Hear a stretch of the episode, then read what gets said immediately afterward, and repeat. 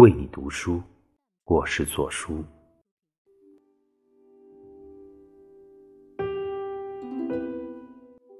做梦，梦到回老家，还是记忆中熟悉的街道和老房子。我穿行其中，就像曾经无数次走过它时的模样。其实，我已许久没有想起过他了。忙碌琐碎的生活，日夜模糊的回忆，都让我与他渐行渐远。但奇怪的是，每到年关，又似乎总有一根隐隐的线，在牵动并提醒着我，要回去。回到那个出生、成长的地方。关于老家，是由许多成长的片段组成的画面。爷爷弯着腰，拄着拐杖，坐在家门口的身影。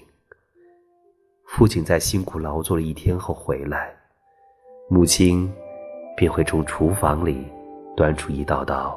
香味四溢的菜肴，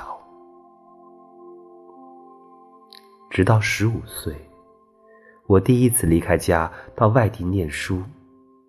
那时的我，哪里会知道，这从此开始的将是我一生愈加不断的告别呢？毕业后，工作无落，在家停留的那段时间。我最喜欢做的事儿，就是在夕阳下，站在阳台上四处眺望，看着从远方蜿蜒而来的公路，自山上盘旋而下，最后落入眼前那片蔚蓝色的大海。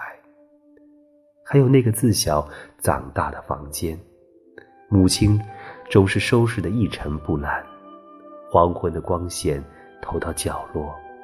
窗口纸折的风铃依然在风中摆动，一切仿佛历历在昨，又恍如隔世。想起一句话：“所念在哪里，故乡就在哪里。”年少的我曾经无数次遥想过离开这里，去看外面的世界，但直到真正离他而去。